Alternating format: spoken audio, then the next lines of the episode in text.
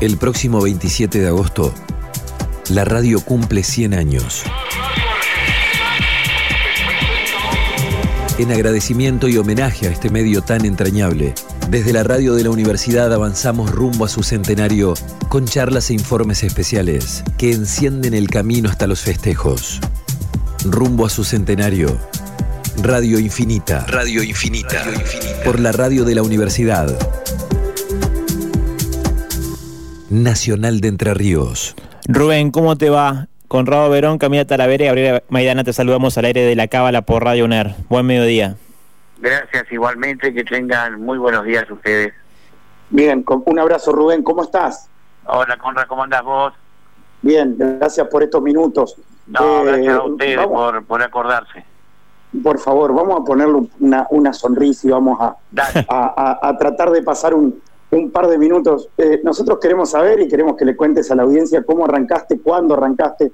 Yo sé que sos un tipo memorioso. Si te pregunto por anécdotas, vas a tener mil eh, en las buenas, en las malas. Los viajes en aquella época, porque ahora es mucho más fácil, prender un celular y listo, pero había que había que remarla, ¿no? Sí, había que remarla. Mira, vamos a empezar por lo, por lo primero que vos me preguntaste. Eh, yo soy muy católico, y iba con mi señora a FM Corazón, Ajá. esta embajada grande. Ahí se montó una radio y la dirigía un amigo mío que jugaba al fútbol, que es Gustavo Mani. Y un día que yo iba casi todos los viernes, los jueves, y me dice, che, acá en la radio habla todo de la religión, queremos ponerle deporte. ¿No querés hablar? Y no sé, digo, nunca lo he hecho. Y bueno, eh, un jueves me metieron adentro y ahí empezó mi carrera.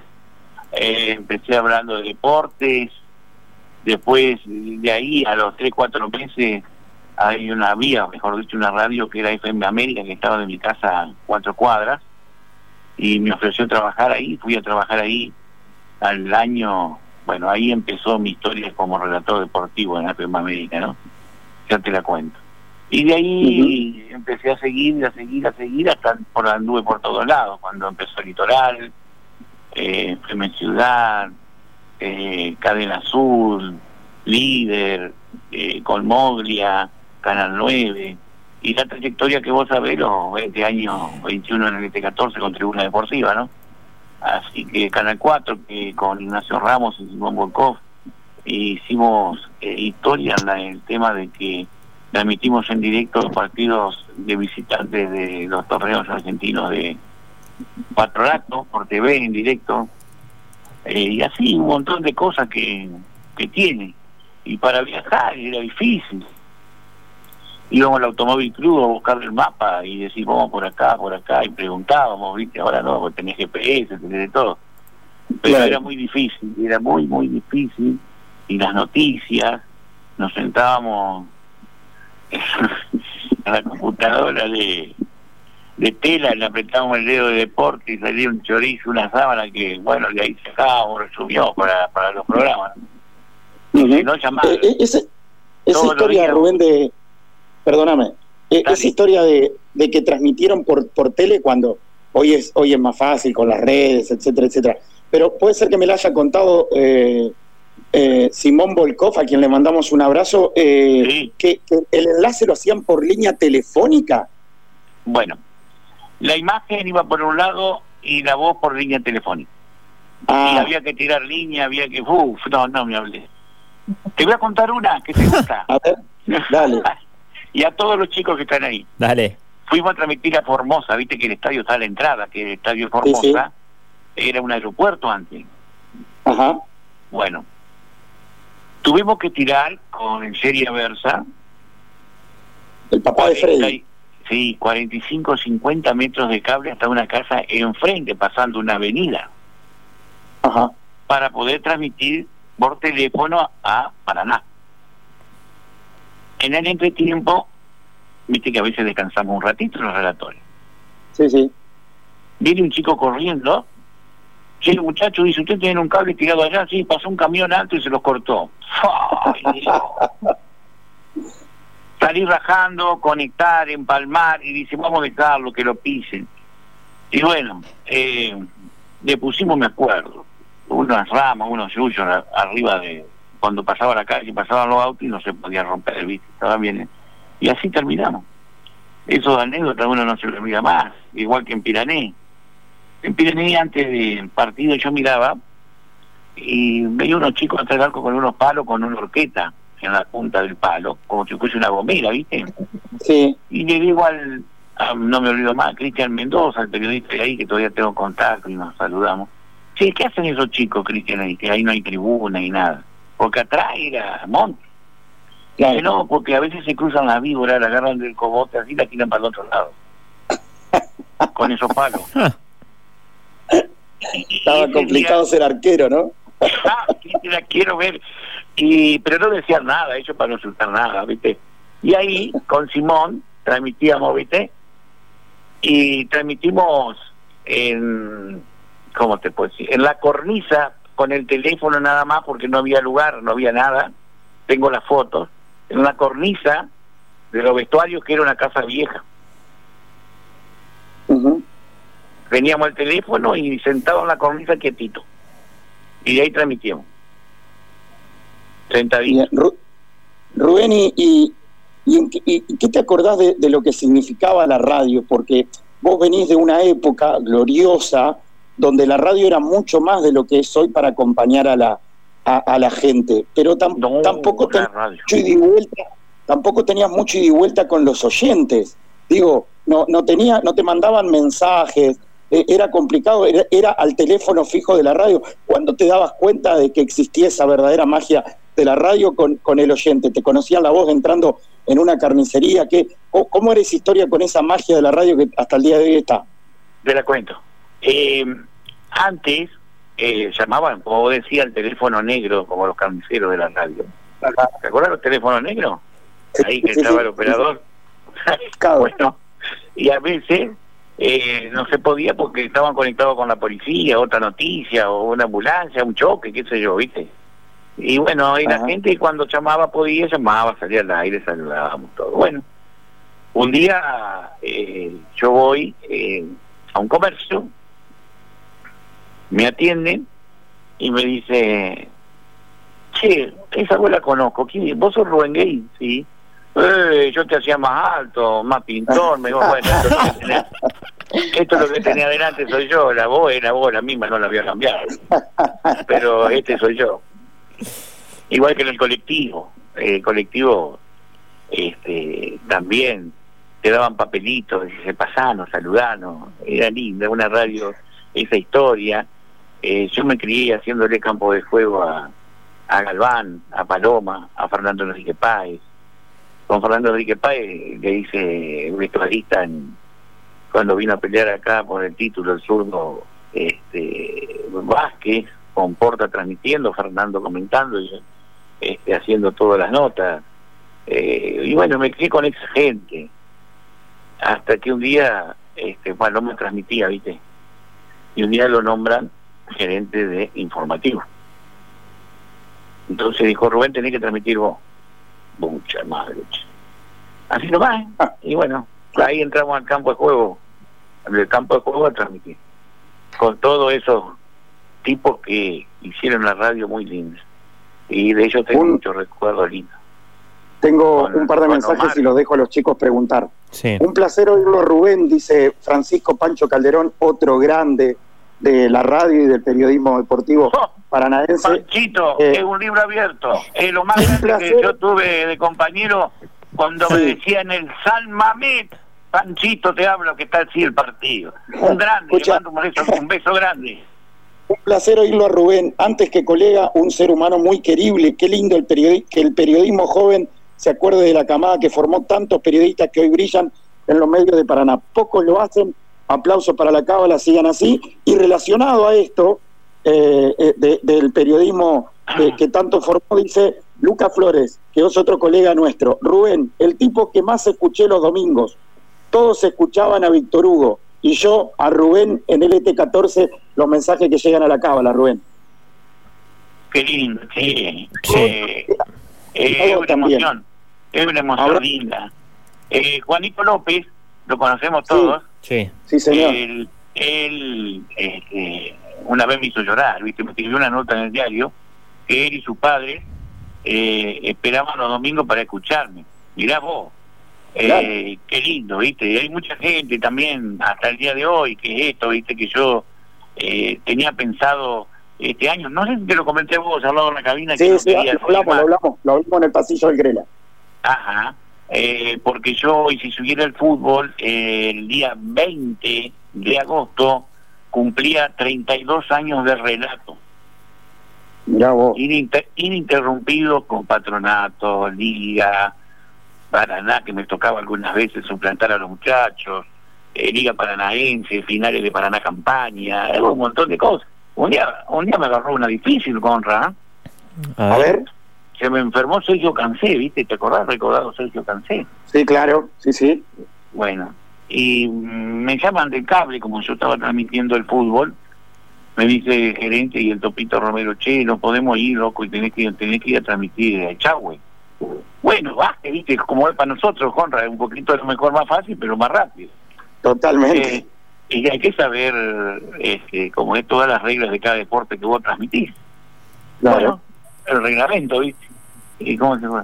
Dice, bueno, voy a ir. Pero yo le pregunté qué deporte era, ¿sabes?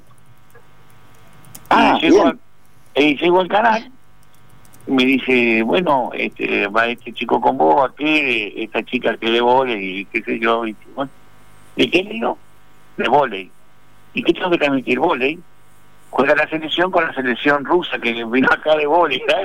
Los rusos, Dios mío, los apellidos, cómo hacer, cómo estar, y bueno, y lo hicimos y lo sacamos adelante. Uno no tiene ganas de todo. Y no le tiene que tener miedo a nada, ¿no? No, transmitir la final de hockey eh, con el Beto Cardo, transmití básquet. Eh, una vez me mandan del cable y transmití las finales de natación en el estudiante. Bueno, así tantas cosas que hemos pasado. Hasta un día, eh, no me acuerdo en esta cancha, porque transmití a Ocela. Ahí, vos te acordás, eh, eh, Ocela transmitía, digo, perdón, dirigía eh, San Nicolás para adentro, el equipo ese que eran los traperos, los fogoneros, ¿cómo se llama? Me acuerdo. Eh, de Pergamino. Eh, ahí, ¿viste? Y Douglas, tocó la de Pergamino. Eh, no, Douglas no, otro que iba para el otro ah. lado, que, que, era un torneo argentino, no sé, bueno, ponele ahí. Eh,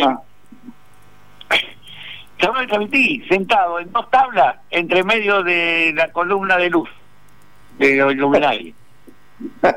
y no me podía dar vuelta porque, me, daba vuelta y de espalda me, me pinchaba el alambre de púa. ¿Tipo cambio de albañil? Sí, claro. Claro, me imagino. Eh, saludos, saludos al viejo, dice. Mi papá del periodismo, Leonel Udrizar. Un abrazo grande para Rubén, dice Esteban Quino 2. La gente que está prendida escuchándote, Rubén. Bueno, Udrizar que eh, tiene que seguir la bandera nuestra. Desde los jóvenes y a Don Quinodó le mando un abrazo. Eh, Chicos, ustedes lo, está escuchando Rubén. Sí, yo preguntarle, porque uh, eh, Conrado también está en una, mm, eh, ¿cómo decirlo? Una etapa intermedia, si se quiere, en una camada intermedia. Nosotros. Eh, inter, viene camada intermedia para mí, a mi entender, con, con todo el respeto lo digo. Y nos ha querido pregonar eso de valorar y demás. ¿Sí, Conrado? Escuchá, escuchá, Conrado, después de aplicar. No, pero tienes razón, no te puedo decir nada. Te escucho, te escucho, Gabo, dale. Tienes razón. No, que la pregunta, ¿cuál es, cuál es el consejo, Rubén, para, para las camadas, para el legado? Uf, el consejo lo tienen ustedes mismos en el corazón. El consejo, eh, lo que dice el corazón, hacerlo con tu mente. Mm. Pero en total es la honradez, no mentir, porque a veces eh, hay noticias que obligan a mentir, eh, más vale no las digas eh, qué sé yo. Eh, yo creo que la bandera de la honestidad mm. es la que va a llevar adelante eh, a la camada que sea buena. Bueno, los que no sean honestos capaz que llegan más ligeros, pero son los que caen más fuertes. Eh, a la larga mm. van a trabajar en una radio, después le dicen en otra, no, mira que te así, mira que el otro acá, entonces no trabajan más. Pero el honesto tiene trabajo hasta que se muera. Mm. No sé si te sirve. Sí, como que no. Eso es así, Conrado lo sabe. Eh, hay muchas cosas, muchas piedras en el camino que van a tener que saber sortear. Pero yo te digo que cuando vas a sortear obstáculos, nunca te apures, porque la desesperación te lleva a ser y ser apurado por por más que sea bueno, ser apurado para decidir te puede llevar errores. Y al periodismo para... Del periodismo, pero siempre vos esperás que hable el otro, después lo masticás, lo analizás y después hablas vos que te va a salir bien las cosas. ¿Y al periodismo paranaense cómo lo, cómo lo ves? ¿En qué sentido? No sé cómo analizás, cómo viene laburando. Eh, hay muchos periodistas, muchas radios, muchos medios. Me gusta, me gusta, me gusta. Me gusta que haya mucho, me gusta que haya radio porque yo me crié donde había poca, era el ET14 y nada más. Después apareció Litoral. Eh, después aparecieron los cables video. Después empezaron a aparecer todas las, las FM. Y ahí es donde tu trabajo tiene que eh, ser eh, eh, esencial, porque para vos nunca tienes que decir yo soy el primero, por más que sepas que soy el primero. Vos tenés que decir y tratar de trabajar para ser el mejor. ¿Está bien? Sí. Sin duda. Sin dudas. Sin duda. Rubén, ¿y qué onda la qué onda la familia ahí? Porque no ah, hay bautismo, no hay no hay no hay comuniones, no hay cumpleaños a veces, no hay feriados. Bueno, yo, eh, yo eh, de la familia soy yo, mi señora, primero el burro, mi señora, tengo mi hija que es kinesióloga, que trabaja en la salud, que por ahí nos da un poco de miedo, y mi hijo que atiende mucha gente que trabaja en un comercio, si querés que te lo diga, te lo digo, si no, pero... Eh, ¿La meta? Eh, eh, Ajá. Calzado Better, bueno. Y uno tiene miedo, visto, por los contagios, pero bueno, se cuidan, hacen los protocolos, tienen que trabajar, ¿y qué quiere que le diga? Y nosotros los dos viejitos acá cuidándonos. Me imagino. ¿Y, cómo fue el aguante de la familia eh, en toda esta historia de viajes, de, de, no estar a veces en fechas importantes? Eh, mira, yo te voy a decir así. Mi señora ya estaba acostumbrada de cuando yo jugaba fútbol, acá, allá. Mira, terminé en el 87 en Racing de Trelew. Bueno, eh, estaba acostumbrada ya de las maletas, de los viajes, de las concentraciones, todo.